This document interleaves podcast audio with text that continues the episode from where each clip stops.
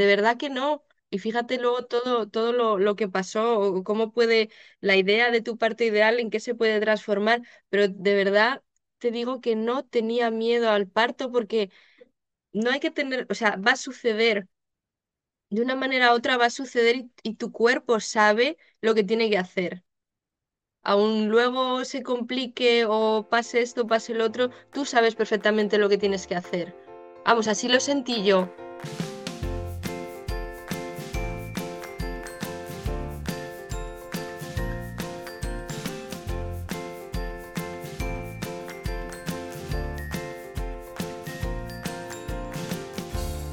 Bienvenida. Esto es Planeta Parto, el podcast en el que hablo con mujeres sobre sus relatos de parto y la manera única en la que dieron a luz a sus bebés. Aquí vas a descubrir un mundo de relatos informativos y empoderadores sobre el parto y las diferentes formas de ser y convertirte en la protagonista de este poderoso viaje. Yo soy tu anfitriona, Isabel Anthony. Acompáñame cada semana y escucha relatos emocionantes, conmovedores e informativos que te ayudarán a conocer y vivir el parto de otra manera.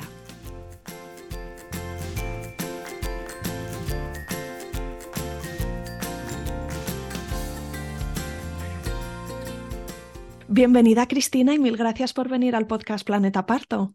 Muchísimas gracias. Qué bien darte la bienvenida. Has sido oyenta del podcast durante tu embarazo y ahora estás aquí también para contribuir a la biblioteca y Pues contarme tu historia. Así que mil gracias, de verdad. Y gracias a ti por el trabajo que haces, de verdad. Y si te parece bien, Cristina, cuéntame un poquito cómo es tu momento presente, eh, de dónde eres, también dónde vives ahora, eh, a qué te dedicas, cuántos sois en tu familia.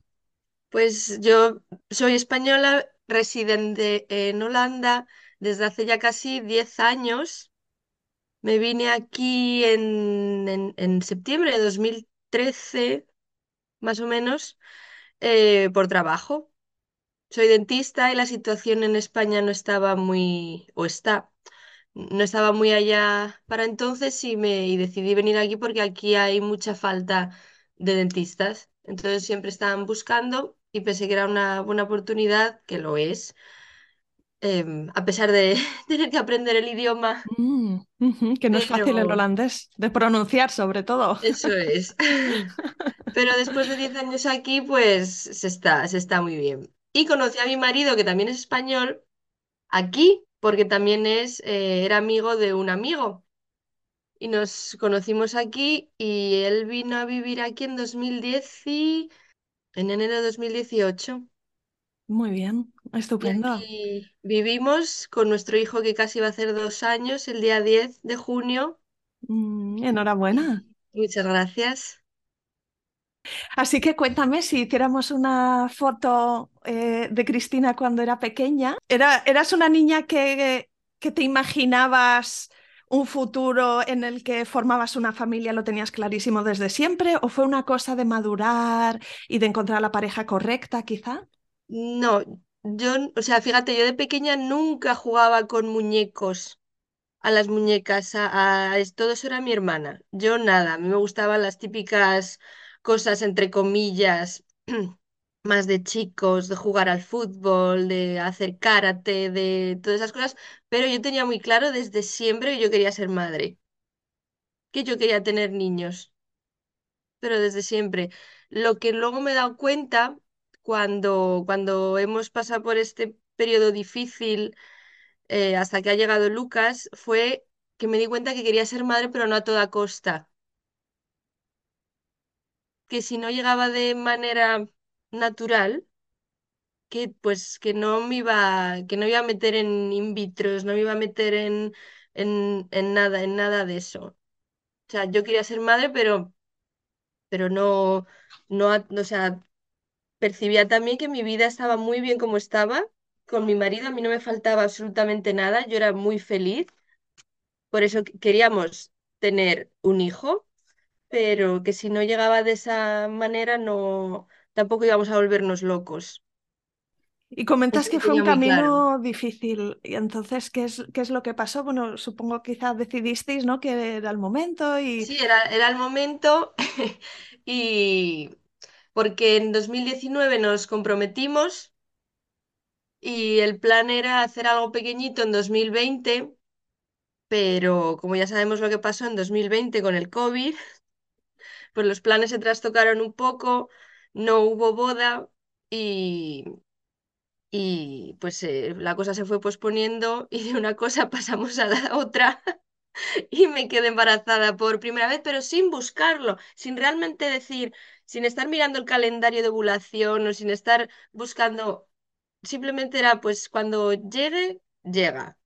Y llegó, me quedé embarazada, que yo supiese fue en marzo, a principios de marzo, pues cuando explotó todo, todo el COVID, me enteré de que estaba embarazada.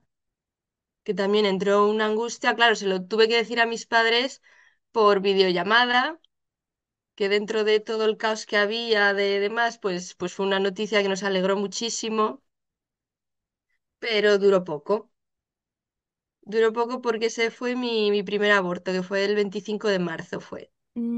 Así que fue poco después de descubrir que estabas Sí, embarazada. porque fue a las, o sea, fue a la semana por contar, si es que en, en esas, en- al principio no se pueden, es muy difícil saber precisamente de cuántas semanas estás, yo creo que no estaba más de seis, Ujú, o Sí, sea, muy, muy, muy sí, reciente. quizá no habías llegado siquiera a, llegar a la matrona, ¿no? O- Eso es, no me dio tiempo a llegar a la primera eco, nada, nada. ujú. Entonces, ¿qué, qué ocurrió? No sé si eh, em, fue un sangrado, supongo, ¿no? Que, Sí, que... ese fue pues lo típico, vas al baño y, y dices, ¿qué ha pasado aquí? Y me asusté bastante y llamé a mi padre y me dijo, ¿pero tienes dolores? Y yo, no, dolores no. Entonces, y dice, entonces hasta que no tengas dolores, el típico dolor de regla que es de contracciones, puede que no vaya más. Esto fue el 24 por la mañana. Y el 24, la noche del 24 al 25 de marzo estábamos ya así en el hospital porque estaba sangrando más. Hicieron una eco y no, y en el útero no había ya nada, nada. Y nada, me mandaron a casa en plan reposo y, y poco más, y porque todo fue pues solo. O sea, no me, no me dieron medicación, no me dieron nada, simplemente pues eso, que, que estuviese atenta si tenía otros, otro tipo de síntomas o lo que fuera, pero todo pasó, todo fue rápido. Mm. Sí, excepto quizá esa herida que se hace, Eso ¿no? es, sí, eso, eso no, eso no se pasa directamente, eso no, eso no se pasa. Vaya, lo siento. Ya, a ver, si hay que ver la cara buena, si es que esto tiene una cara buena, estábamos en pleno confinamiento y al menos estuve en casa. No tuve que ir a trabajar, no tuve que decirlo en el trabajo, pero qué cosa más boba, ¿no? ¿Qué más da decirlo en el trabajo? Si a lo mejor hay gente que pasa lo mismo, que se ha pasado por esto y de hecho lo puedes compartir. Eso lo pensé justo después, claro, es la primera vez que me pasa esto, no, no sabes, no sabes que cómo compartirlo o si compartirlo. Mm. Y tu Entonces, padre siendo ginecólogo, no sé si tú habías eh, interiorizado de siempre, pues cómo es un poco la realidad de la salud reproductiva de las mujeres, que por ejemplo eh, las pérdidas gestacionales son muchísimo más frecuentes de lo que pensamos. Quizá es algo que tú habías oído, no lo sé, en ese sentido, ¿cómo lo, lo encajaste? ¿Te sorprendió? me sorprendió, claro, sorprende que te pase a ti. Yo, yo lo llevo yendo toda la vida en casa y viendo libros de mi padre y pues eso, y cuando lo oyes hablar con compañeros y, y demás, pero dices, ah, que me ha pasado a mí. Entonces sí, sí, sorprende porque, porque dices, no, a mí esto no me puede pasar. ¿Por qué me iba a pasar a mí? Soy una persona sana, que come bien, mm, no fumo, no. ¿Por qué a mí? Sí, fue poco después porque al siguiente ciclo, porque luego a mí me, me vino la regla otra vez normal, todo se reguló, o sea, estaba todo bien.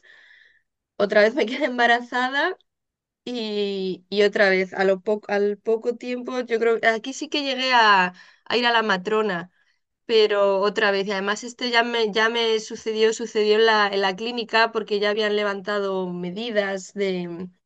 Aquí en Holanda no fueron tan estrictos como en España En mayo fue, fue el 13 de mayo. Pues fíjate, del 25 de marzo, que sucedió el primero, al 13 de mayo, que fue el segundo. Y ese sí estaba en la clínica. E igual, empecé a sangrar sin dolor y luego esa misma tarde ya sí, unos dolores bastante más fuertes que el anterior. Y lo que pasa a menudo es cuando ocurre una segunda vez que entonces también se disparan todas las alarmas. Sí, porque dices, la primera vez dices, vale, puede pasar, pasa, cuando lo piensas después, dices, ¿una segunda? Sea, aquí si piensas, ¿qué, es- qué, me, qué me pasa? Y además siempre, ¿qué me pasa? Y ese sí, ahí sí, así- ahí sí lo, lo, lo pasé peor. Mentalmente estaba peor. Claro, porque ya es el segundo. Entonces, en el siguiente embarazo también sería súper difícil ilusionarte al principio, ¿no? Porque entras No, con es que de cuando me plomo. enteré de que estaba embarazada por tercera vez lloré, Mm. me fui con el test a, a mi marido y le dije, otra vez llorando, diciendo, es que, es que no sé si me atrevo.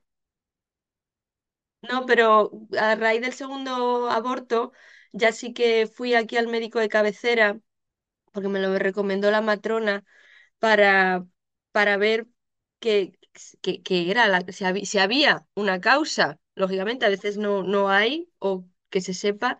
Y en mi caso, creen que fue el, el tiroides, que en cuanto me quedaba embarazada, pues se debía disparar y en cuanto me quedé embarazada por tercera vez, llamé corriendo al ginecólogo, ya no ni al, ni al, ni al médico de cabecera ni a nada. Llamé directamente al, al ginecólogo diciendo estaba muy asustada, que estaba por tercera vez embarazada este año y me derivaron directamente al endocrino. Me hicieron súper rápido análisis y vieron efectivamente que estaban los niveles de, de tirosina y de T, y de T4 y de todo por las nubes Mm. pero Así que te darían algún tratamiento, ¿no? Para tenerlo. el, el Eutirox famoso y, mm, y fue bien, y entonces fue bien, pero no lo, di- n- si, si te soy sincera, no disfruté el embarazo. Y Estaba, yo estaba muy, mm, muy celosa, muy rabiosa de amigas porque estábamos tres amigas embarazadas a la vez. pero a la vez. Y ellas disfrutaban, mi amiga me decía, me encanta estar embarazada, y yo diciendo, pues a mí no, o sea, lo estoy pasando mal, cada vez que voy al baño digo, vale, no hay sangre, no, noto un pequeño dolor, uf, uf, ya va a empezar otra vez. Y estar así, al final, nueve meses no, pero hasta, hasta más o menos la mitad del embarazo que ya te confías un poco y dices, ya, ya no puede, ya no puede pasar otra vez. Fue bastante... ¿Y cómo te encontrabas a nivel físico en el embarazo? No sé si el primer trimestre tuviste uno de estos de un poco ascos o los olores, los... No muchos, no muchos. Al principio, una vez tuve que, que me sentó fatal por mi profesión. Una vez vi a un paciente que, que de verdad era horrible lo que vi y me sentó fatal verlo y ahí, ahí sí que, sí que tuve que ir al baño rapidísimo a, a vomitar todo, a echarlo todo, pero fue, fue una vez. Fue una vez. No, de ahí, ahí no me puedo quejar, porque sí que tengo amigas que han estado el primer trimestre metidas en el baño vomitando, con náuseas. Le cogí asco a un par de olores, a una, muy graciosa, una colonia de mi marido que si se la pone hoy en día le digo, "Mm, échate otra, no, no la aguanto. Dos años después, ¿eh? Pero por lo demás, nada. Y al final, el, el último trimestre, muy cansada de, mm, de la- los lumbares y, y, la- y las piernas. Pesaba, pesaba mucho esa barriga. Y cuéntame, Cristina, el seguimiento del embarazo, ¿cómo, cómo fue en tu caso? Eh, en Holanda el sistema es un poco diferente de aquí. No sé si en tu caso, por, por tu historia, te llevaron por algún tipo de, ¿no? Como, como embarazo de riesgo o no, todo normal. Y también un poco como, o sea, ¿qué, seguimiento te llevaron y cómo lo viviste tú? Porque otra vez, siendo tu padre ginecólogo, yo creo que tendrías como, como unas pautas o un protocolo en mente y quizás no fue exactamente eso lo que te encontraste. En, sí, porque en Holanda, si todo va bien, eh, es que no pisas ni el hospital. No hace falta, vas a la matrona, te hace las ecos, incluso si quieres pares en casa, que fue mi padre, lo primero que me dijo, dice, no se te va a ocurrir parir en casa, o sea, es que no vas a parir en casa. Digo, no, no, es que tampoco pensaba parir en casa. No, no se me había pasado por la cabeza. Y sí que me llevaron más seguimiento de ecos y de análisis. Iba a hacerme análisis yo creo que cada seis semanas, porque me, por ejemplo, la medicación sí que me la subieron un par de veces. Empecé con poquito y yo creo que me subieron hasta tres veces más al final. O sea que sí que me, sí que me tuvieron en observación bastante. Y luego, lógicamente, cada vez que iba a España, el double check que iba a que hacer las ecos a, a la consulta de mi padre Qué para, bien tenerle para tan cerciorarnos de que estaba todo bien. Pero sí, sí, sí que, sí que me llevaron bastante, me llevaron muy bien aquí. Sí, o sea que te sentiste arropada y Sí, eh, controlada. sí. Tienen sus, sus maneras de hacer las cosas, como por ejemplo el, el test del- de la glucosa, lo hacen un poco distinto en, en España, pero es que al final es, es más o menos todo.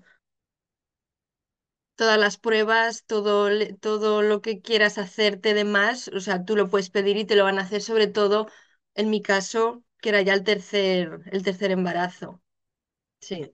Yo, vamos, no tengo, no tengo ninguna queja de cómo, de cómo se llevó, cómo se llevó mi embarazo aquí. Pues ahora mm, tengo curiosidad de qué, qué filosofía, qué idea tenías tú, qué preferencias en relación al parto em, y, y- y- qué las influyó, ¿no? Porque a lo mejor tenías eh, un punto de partida y luego también viviendo en Holanda, pues no sé si tus amigas mm, dieron a luz antes que tú o tenías alguna que te contara su historia de cómo había sido allí, qué leíste, qué preparación hiciste y un poco cómo te fuiste preparando y visualizando eh, el, el Pues, momento de pues parir. mira, como fue, fue como un mal timing, vamos, mal timing, por culpa del COVID. no había grupos de preparación al parto, eran todo como online y me parecían muy aburridos. Yo no quería hacerlo así.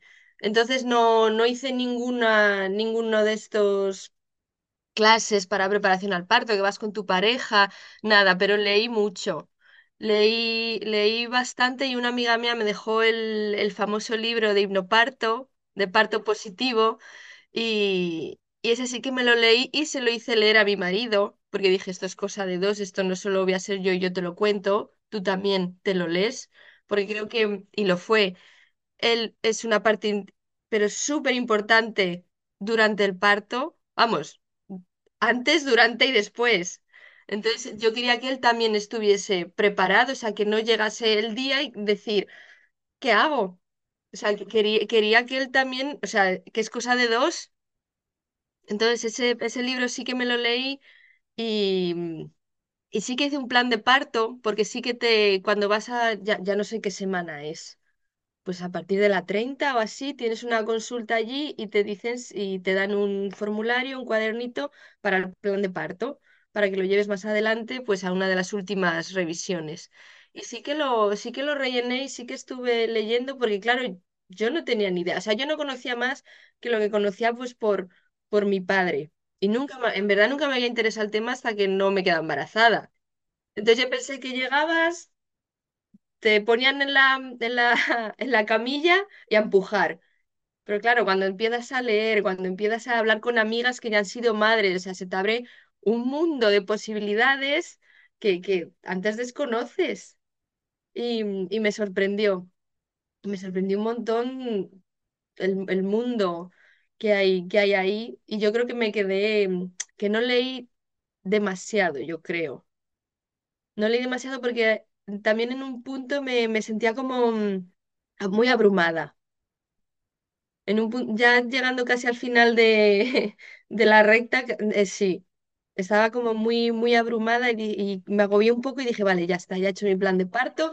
Esas son mis preferencias, porque claro, tú puedes hacer un parto, pero un plan de parto, pero luego lo que suceda, como fue en mi caso, eh, pues, pues nada que ver con lo que yo había planeado, lo que tenía en la cabeza. Pero tienes que saber, yo creo que la cabeza debe ser lo suficientemente flexible para saber que, que puede pasar de todo y que hay que adaptarse.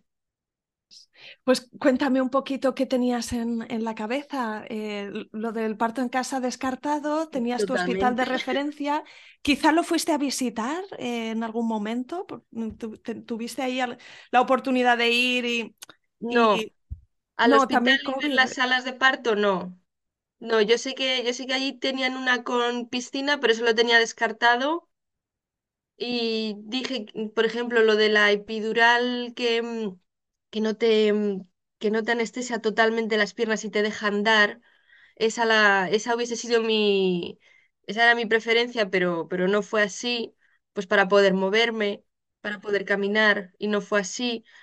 Y quería que fuese lo más respetado posible, que me dejasen a mí hacer y a mi pareja, si se podía, o sea, que, que, que ni me tocasen. Yo no quería que me tocase nadie y que, y que fuese todo lo más, que fluyese todo solo, si, si se podía. Muy bien, así que bueno, esa era un poco tu, tu idea. Mm, Llévame un poco a los últimos días de, embarazo, si tu hijo eh, se fue anunciando poquito a poco, si fue, si se hizo esperar mucho. Em, Pues eh, nació el 10 de junio, pero claro, a mí me habían puesto de fecha el 15 de junio. Y ya mis padres, claro, yo quería que mis padres estuviesen aquí. Sobre todo mi padre quería en ese, que estuviese aquí los las últimas, las últimas semanas, los últimos días. Entonces ellos llegaron en coche desde España, yo creo que un veintipoco de mayo. Porque también yo tenía en la cabeza que iba a venir antes. Que es que, que es que yo, yo soy muy chiquitita, mido uno cincuenta y tres y yo dije, es que no, no cabe, va a querer salir antes. Y por eso le dije a mis padres, "Ven- venid un poquito antes, un par de semanas antes. Pues esa semana, esas dos semanas se nos hicieron bastante interminables. Porque además el tiempo aquí estaba siendo horroroso, no salíamos de casa, yo no podía andar, es que no podía andar 100 metros sin que no me doliesen las piernas, la lumbalgia y todo. Y a partir de la semana 38 ya tenía que ir, creo que fui a la 37, a la 38, tenía que ir cada semana a revisarme la tensión y hacían una eco también. No sé si eso ya era demasiado, hacer cada semana una eco, pero la tensión sí que me la tomaban. Me acuerdo que la última vez que fui, que debió ser la semana, o sea, el 38 más 5 o algo así, iba en el coche y, ya- y tenía como náuseas, ya no me, ya no me encontraba bien, pero no dije nada. Me fueron a tomar la tensión y dijeron un poquito alta. Está un poquito alta, tal, no sé qué, pero te mandamos a casa, vienes la semana que viene. Iba el lunes siguiente, esto ya es el lunes 7 de junio. Me toman otra vez la tensión, me dice, ¿te encuentras bien? ¿No ves estrellitas? Lo típico que ves así estrellitas y tal. Digo, no, eso no, pero todo como náuseas. Me vuelven a tomar la tensión y estaba muy alta.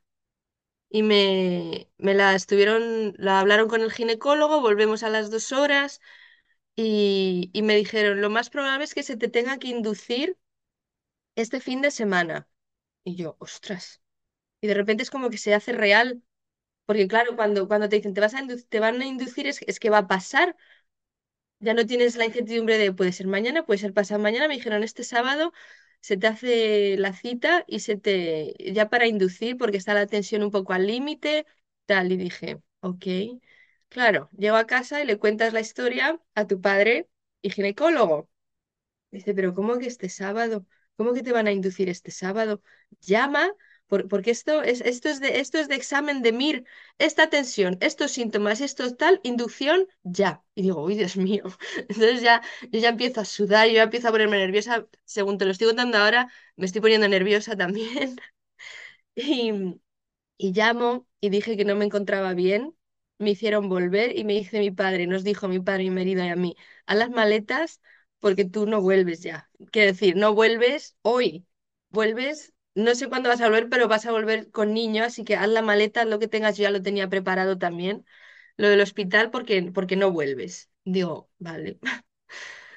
Entonces ya cogimos toda la maleta del hospital, el esto, el esto, tal, llegué y otra vez tomaron la tensión y dijeron, sí, te vamos a inducir. Digo, te, va- te vamos a dejar ingresada y, y va a empezar, va a empezar esto. Va a empezar. Pues ya, pues esto es como pasar de un modo espera, ¿no? Donde estás sin, sin, sí, sin sí. límite, ¿no? Hay una energía en la espera, a, a de repente una velocidad, todo como muy rápido y atropellado, ¿no? Entonces, esto ya es una sacudida. Claro, pero fíjate, lo, es lo que dice siempre mi marido. Dice, yo iba a una revisión y de repente me dijeron, haz la maleta, que esto va a empezar.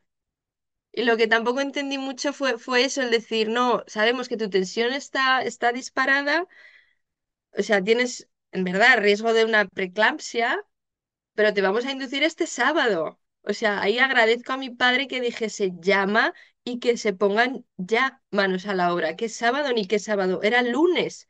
Hasta el sábado se puede pasar de todo, en verdad. Así que para allá nos fuimos Entonces te quedaste ingresada. el, el día 7 de junio, sí. Mm, mm, Bueno, pero tu hijo nació el 10, así que todavía hay 10, ahí un poco de camino. A ver, vamos a, sí. vamos a seguir. Explícame. Entonces me, me llevan a la habitación y me, claro, como no quería, ahí también tengo que decir que no, no lo hicieron muy de golpe y no, no sé en verdad si, si se hizo bien o si se debía haber hecho de otra forma, porque empezaron con el, con el balón. Me pusieron el balón para ver si empezaba a dilatar un poco, si se borraba el, el cuello del útero, pero duró muchísimo. Toda la tarde allí. Pasamos la noche allí viendo no sé qué serie. A mí no me dolía absolutamente nada. En los monitores había unas pequeñas contracciones, pero ni dolorosas ni nada. Con el maldito balón ahí colgando. Incómodo, sí, sí, pero bueno, me pude duchar. Menos mal que lo hice esa noche, porque a partir de esa mañana ya empieza, mm, ya empieza lo bueno. Y, y estuvimos allí toda la noche, no dormimos mal. Y al día siguiente, claro, no digo, uy, si esto ya está suelto, esto ya se ha caído. Y empiezan un poco los, los dolores, pero cuando yo preguntaba de cuánto estoy, de cuánto estoy, que esto duele, aún sin, la, sin haber pedido la epidural, claro, yo decía, guau, yo ya debo estar de ocho. No, hija, estás de tres. Y yo, vale, pues yo creo que vais a ir poniéndome la epidural. Porque digo, si aún estoy de tres y esto está así, esto, es- esto yo sé que no lo voy a aguantar. Entonces la pedí. Y fue muy bien porque aquí en, en Maastricht es un hospital universitario, entonces vino el, el estudiante de, de anestesia. Yo dije, ostras, el estudiante. Pero, fue tan, tan amable, tan cariñoso, tan todo. Y dije, ah, ya está puesta. dice, sí, ya está puesta. Digo, ah, vale. Digo, "S- pero se me van a dormir las piernas. Y enseguida, plum, yo ya no sentía las piernas. Y eso, y eso me fastidió bastante porque yo me quería mover. Pero bueno. Y luego, pues de vez en cuando venía porque me dijeron, "Tienen que, tienes que estar, esta te la puedes dosificar tú. Tienes un botoncito, le das cuando notes dolor y, se, y, y ya se te, se te pasa por la vía. Así que no esperes a que te duela para darle, porque si no va a tardar. Pero, pero por ahora todo iba bien. Y yo creo que no me dejaron andar porque todo el rato me decían que tenía que estar tumbada de lado siempre en la misma posición. Si me tumbaba del otro lado, porque es que yo no aguantaba más la pose, debían de ver algo, yo ahí no lo entendí muy bien, debían ver algo en los monitores que no cuadraba, entonces tenía que estar tumbada sobre mi lado izquierdo, de lado sobre, sobre, sobre el lado izquierdo. Y todo fue bien hasta más o menos las seis de la tarde o por ahí, que fue mi marido a casa, porque él iba y venía, claro, estaban mis padres en, en casa, iba y venía, porque digo, ¿qué haces aquí? Si es que aquí por ahora no pasa nada. dice, pero es que si pasa algo va muy rápido. Digo, bueno, tú haz lo que quieras, ya, ya vienes o yo te aviso, tengo el móvil, tal. Y sobre las seis de la tarde yo dije, ostras, esto ya ni con epidural. Me empezó, yo creo que es porque me, me dieron oxitocina también. Me empezó a dar un dolor de cabeza que nunca he tenido aquí en la parte de atrás, como de la sien un poco hacia arriba, que yo, yo dije, algo va mal porque este dolor de cabeza no lo he tenido nunca. O sea, me estaba, me estaba dando miedo el dolor de cabeza. Y me dieron ibuprofeno, porque me lo, lo pincharon también y, porque la ginecóloga, que sí que venía de vez en cuando, em, dijo, dale ibuprofeno porque ya da igual, el bebé ya está aquí, ya está aquí, estoy entrecomillando, ya está aquí, le puedes dar, le puedes dar ibuprofeno. Y yo no hacía más que ver el monitor, pues eso, no, ponte así, ponte así, no, ponte así, ponte así.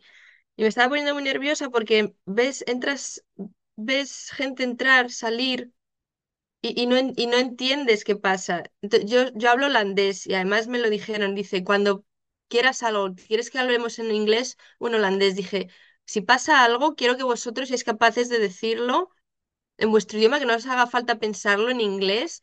Yo entiendo holandés, o sea, decírmelo en holandés. Lo que pasa es que yo se lo traduzco a mi marido porque mi marido no habla holandés. Entonces, no sé, de repente no sé qué pasó o por qué le mm, tuvieron que hacer, ya estaba la cabeza un poco encajada, le tuvieron que hacer la prueba del, del pH. Sí, a lo Y mejor fue, eh, a, a- veces la hace pues porque ven algún signo de sufrimiento sí, fetal y entonces quieren sí, acabar de ver la saturación.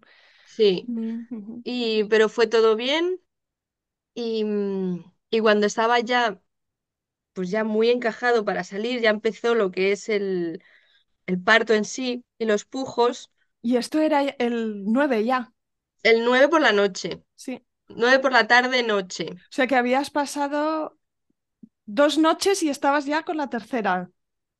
Sí, o sea, yo creo que fue muy lento, o sea, todo fue muy lento, pero bueno, fue, fue como fue. Y ya los últimos, el último rato, que es el, el peor de todos, fue cuando, cuando ya estaba encajado para, para salir, Lucas, y me un dolor aquí atrás en los, en los lumbares, pero eso me contó luego mi padre que, que era la epidural que dejan esa zona sin anestesiar para tú poder empujar. para tú poder pujar, porque yo también había oído de amigas que, que no sentían absolutamente nada de toda la anestesia que tenían y no sabían empujar. Yo sentí cada contracción, cuando tenía que empujar lo sentí, pero perfectamente, perfectamente. O sea, la matrona y la ginecóloga, porque estuvo una ginecóloga también, no le hizo falta decirme, ahora tienes que empujar. O sea, yo lo sentía perfectamente cuando lo tenía que hacer. Y salió la cabeza y no salía nada más. Y no salía nada más. Y de repente es cuando, cuando empieza lo surrealista. Una de las enfermeras, mi marido estaba, estaba a mi lado todo el rato, dándome la mano. Una enfermera lo quita de un empujón, va detrás de mi cama, que había un botón, le da, entra no sé cuánta gente en la, en la, en la habitación del, en la habitación, en el paritorio, y de repente una matrona holandesa de dos metros se sube en mi cama y me hace la maniobra a Christeler. Lucas sale Yo, yo no entendía nada. Lucas sale, lo coge la ginecóloga, me lo enseña, me lo pone un, un segundo aquí, pero sin llegar a tocar, y, y se lo lleva. Y se lo llevó a reanimación. Habían entrado, cuando habían entrado tanta gente en la, en la sala, había venido una camillita de reanimación para, para hacerle, pues, pues, pues no, lo s- no sé qué le debieron hacer, yo ahí no estaba ya. Yo estaba solo mirando el, ¿por qué me han enseñado a mi bebé así? ¿Y por qué se lo llevan? porque se lo llevan. Y yo no iba a llorar, lo típico, "Buah, si, si lo oyes llorar ya está bien. Yo no iba a llorar. Y yo no hacía más que preguntar, ¿está bien? Según te lo estoy contando, tengo toda la piel de, de gallina. Digo, ¿está bien? ¿Es- ¿Está bien? ¿Qué pasa? ¿Qué pasa? Yo desesperada y de repente oyes el llanto. Y dices, ¡ah! Ya está, ya está. Había sido, luego me lo contaron, había sido una, una distocia de hombro. Entonces yo creo que ahí había estado un par de, segundos, porque minutos no se puede decir, un par de, de segundos sin respirar o sin reaccionar. Entonces por, es- por eso fue que, que lo sacaron tan rápido y se lo le, le llevaron a, a reanimar, a hacerle así, porque luego vi el vídeo porque mi, mi marido cuando ya se puso a llorar Lucas le dijeron, "Gra- grábalo, grábalo si queréis, se lo enseñas a la mamá, porque claro, aún le tenían que hacer un par de pruebas ahí. Entonces mi marido lo grabó ya llorando, él llorando también, y ya me lo enseñó, y yo creo que al, al minuto ya me lo pusieron a hacer piel con piel y ya, y ya estábamos todos, ya estaba todo, ya pasó. Sí, pero, pero esos momentos de tensión se quedan marcados a fuego. Yo, el momento de la matrona gigante encima de mí, haciéndome el plas en la tripa, o sea, no se me olvida jamás. ¿Cómo se, cómo se subió? ¿Cómo se subió a la cama, a esta camita? Pues que debe ser de 90. Y yo no sé ni cómo entrábamos las tres, los, dos ahí y, y, y, cómo lo hizo. mm, Buah, es, es que es, si no lo vives es que no sé, no sé ni cómo, cómo explicarlo para, para hacerlo, para, para que lo veáis. Ya. Y eh, eh, claro, parece como que nadie te explicó nada en ningún momento, ¿no? Es, eh, claro, es que, claro, pero en ese momento yo creo que no, ellos tampoco tienen, tienen un segundo para explicar. ¿Es eso o la vida del bebé o la de la madre? Eh, eh, yo creo que es como tuvieron que actuar, de verdad. Yo, yo creo que ahí es, es lo que tuvieron que hacer. Porque no sé cómo se, se soluciona una distocia de hombro. No, no sé, no sé qué hubiese pasado si intentan hacer otra cosa, no lo sé. porque no salía, estaba, estaba la cabeza fuera, pero mi marido lo dice, estaba la, estaba la cabeza fuera, pero no, no salía el resto. sí. O sea, la verdad es que ahora lo voy a investigar. Eh, ¿qué es exactamente una distocia de hombro? Porque me doy cuenta que lo he oído porque muchas se, se veces. quedó, pues la, la pelvis, la pelvis es estrecha o, o no, o no, o no puede, no puede ensanchar más y, y el hombro del bebé se queda enganchado y no sale. Sí. O sea, entonces, no es, no es que a él tampoco se le disloca, ¿no? Puede O sea, ser, o puede puede, ser, se le puede puede, dislocar en la salida, ¿no? Porque está pasando por un sitio o que donde se realmente le, o que se le rompa la clavícula. Puede ser, to- todo eso lo miraron, lo miraron a- al día siguiente, ya el, el día 10 como tal, por la mañana, sí que vino la pediatra y, y le estuvo, pues le cogía de los bracines para ver si estaba todo bien y le exploró, pero claro, los huesecillos de, de un bebé recién nacido son, son tan nada, deben ser tan frágiles, tan, tan blanditos, pero está, estu- estaba todo bien, gracias a Dios. Wow. Entonces cuéntame cuándo cogiste a Lucas por primera vez en brazos. Pues ahí fue, ahí fue cuando, cuando estábamos aún en shock, el pobrecito, yo decía, pero si es que está morado. Claro, es que pasó de un Apgar, un test, el test de la Apgar pasó de 4 a 9. O sea, esta- est- estaba pues mal, estaba mal cuando, cuando, cuando nació. Pero luego, luego todo bien. Y, y le, y le coges y decir, ay, o sea, no eres, no eres consciente por lo que acabas de pasar. Porque ne- y luego te, te llegan las, la- las hormonas y, el, y, el- y no lo piensas, tú piensas, yo ya estoy bien, ya estoy bien, ya estamos los tres, no ha pasado nada y, y el mundo es muy feliz. Pero luego, luego sí, luego ya recapitulas todo lo que ha pasado y, y por ejemplo, yo en las siguientes revisiones que tenía que ir al hospital, iba en el coche, era ver el hospital desde el coche, echarme a llorar y estar en el parking llorando, decir, "N- es que no puedo entrar ahí. Me ofrecieron ayuda también, en plan, pues con alguna psicóloga, con el, con la ginecóloga, me llamó un par de veces después, cosa que yo creo que aquí no lo deben de hacer mucho, que te llame la ginecóloga para ver qué tal estaba.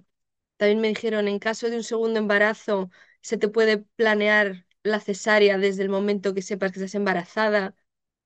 Y dije, vamos a ver, segundo embarazo, creo que no soy consciente de, de que acabo de ser madre, no me hables ahora de un segundo embarazo, pero, pero ahí sí que fueron bastante, bastante, sí, amables, por si necesitaba ayuda psicológica, hablar con alguien del tema, de cómo había ido eso. Me preguntaba, ¿pero tienes pesadillas o no puedes dormir eh, debido a eso? Yo dije que no, o sea, no tenía pesadillas, pero sí me costaba mucho recordar el tema y hablar del tema. Sí. Sí, es que lo que suena, es como que, que, que no sentías que había habido una, una violencia personal, ¿no? O un, o un maltrato de ninguna manera, pero aún así sí que había sido una, una situación violenta y, y, y una maniobra violenta físicamente, ¿no? Al final, cuando una persona pone su peso en, en tu barriga, eh, sobre todo si no te lo esperas, ¿no? Y, y además estás con las piernas para arriba y sale un, y está saliendo un bebé de tus partes privadas, ¿no? Todo esto es como emocionalmente una sacudida gigante, eh, que, que, como tú dices, recapitulando es cuando la mente intenta como recolocar y dar sentido a, a todo sí, sí. eso. No, y sobre todo a mí me, me, me angustiaba más por lo que yo había pasado, que al final, en cuanto, pues eso, eres madre, dejas de pensar en lo que a ti te ha pasado y piensas en, lo traumático que fue para Lucas también, para el bebé. O sea, el tener la, cabeza fuera y que, y que, y que no salgas, que no puedas salir y que se te haya quedado encajado el hombro que de repente no reacciones, que por eso te tengan que reanimar, recién nacido, reanimar, o sea, pa- parece, parece de, de locos, pero, pero es que fue así y eso es lo que a mí me angustiaba.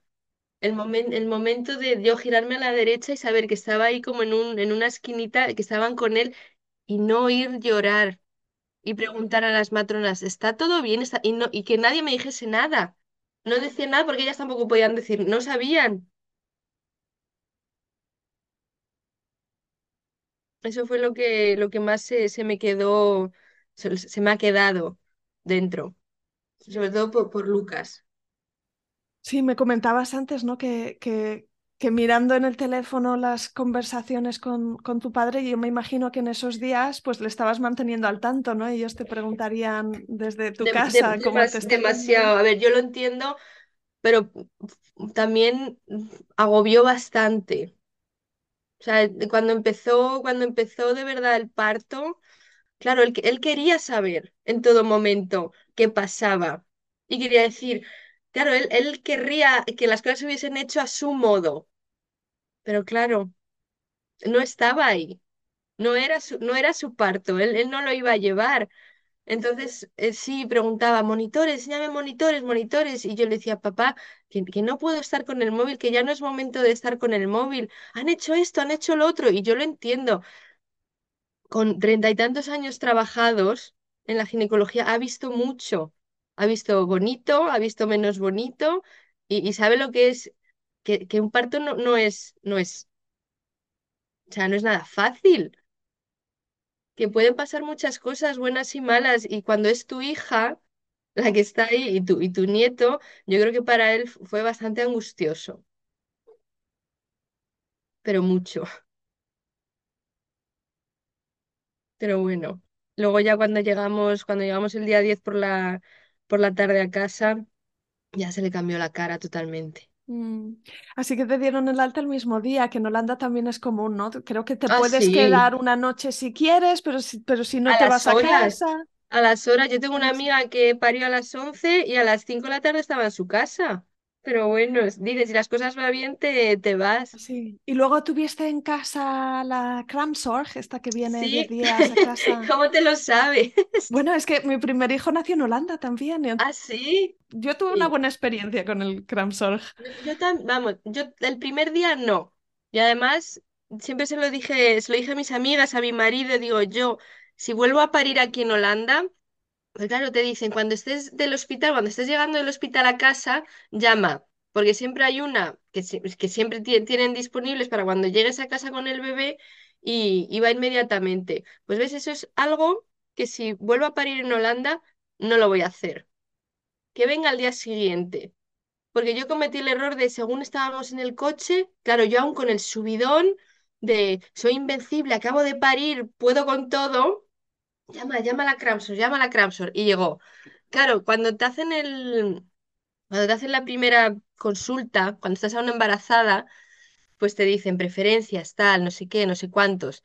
Digo, sí, aunque es tiempo de COVID, entre comillas, en Holanda, van a estar mis padres en casa. Porque claro, ya decía, no, no, con el COVID le- la menor gente posible. Dije, mis padres van a estar en casa.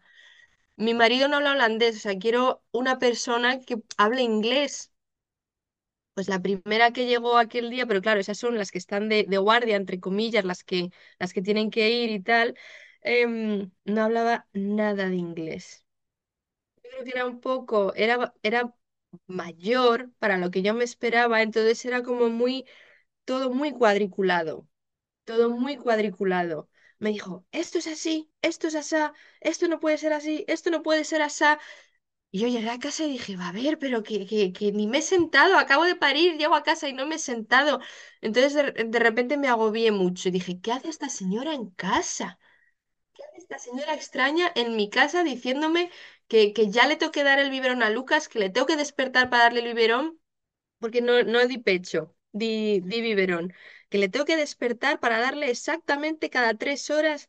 Dije, uy, esto, esto a mí no me va a gustar como venga esta señora el resto de la semana, esto a mí no me va a gustar. Pero al día siguiente vino ya la que se iba a quedar en casa, vamos, la que iba a venir la semana entera y fue una maravilla, una maravilla auténtica. Luego vino, nada, una, una chica con la que a veces aún le mando fotos de Lucas, que espectacular súper flexible, súper simpática, nos cocinaba, nos limpiaba, el baño lo hacía todos los días, con Lucas decía, ¿queréis ir a pasear? Porque en junio aquí, me acuerdo ese año, hacía un calor horrible, iros a pasear, puedes andar, Cristina, pero si, si, si vas a andar, hazlo con cuidado y si te encuentras mal, vuelves, ¿eh? Yo me quedo con Lucas, tal, y digo, ah, sí, por favor. Y, y en ese sentido es súper bien, súper bien esta chica. Nos dio mucha pena cuando se fue, de hecho lloramos todos cuando se fue. Para las mujeres que nos están escuchando, eh, si hay algún mensaje que quieres que tengan en mente después de Pues sí, escuchar tu mira, historia. justo si yo ingresé un lunes o el lunes me dijeron ya vas, vas a parir, a mí mi padre me preguntó el domingo que estábamos solos los dos en el jardín, me preguntó, ¿tienes miedo al parto? Y le miré así y dije, no, no. De verdad que no. Y fíjate luego todo, todo lo, lo que pasó, o cómo puede la idea de tu parte ideal, en qué se puede transformar. Pero de verdad te digo que no tenía miedo al parto porque no hay que tener, o sea, va a suceder. De una manera u otra va a suceder y, y tu cuerpo sabe lo que tiene que hacer. Aún luego se complique o pase esto, pase el otro, tú sabes perfectamente lo que tienes que hacer. Vamos, así lo sentí yo aunque te pongas nerviosa cuando te digan te vamos a inducir y, va, va a suceder, no le tenía miedo a la idea del parto, pero jamás, en ninguna fase de- del embarazo, he dicho, ay, qué miedo el parto. En ninguna, o sea, a las mujeres embarazadas que no le tengan miedo porque sabe, su cuerpo sabe perfectamente lo que tiene que hacer.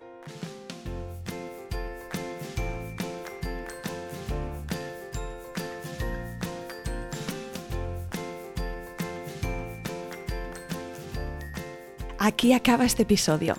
Si te ha gustado, suscríbete al podcast para ver un nuevo episodio cada miércoles en tu feed.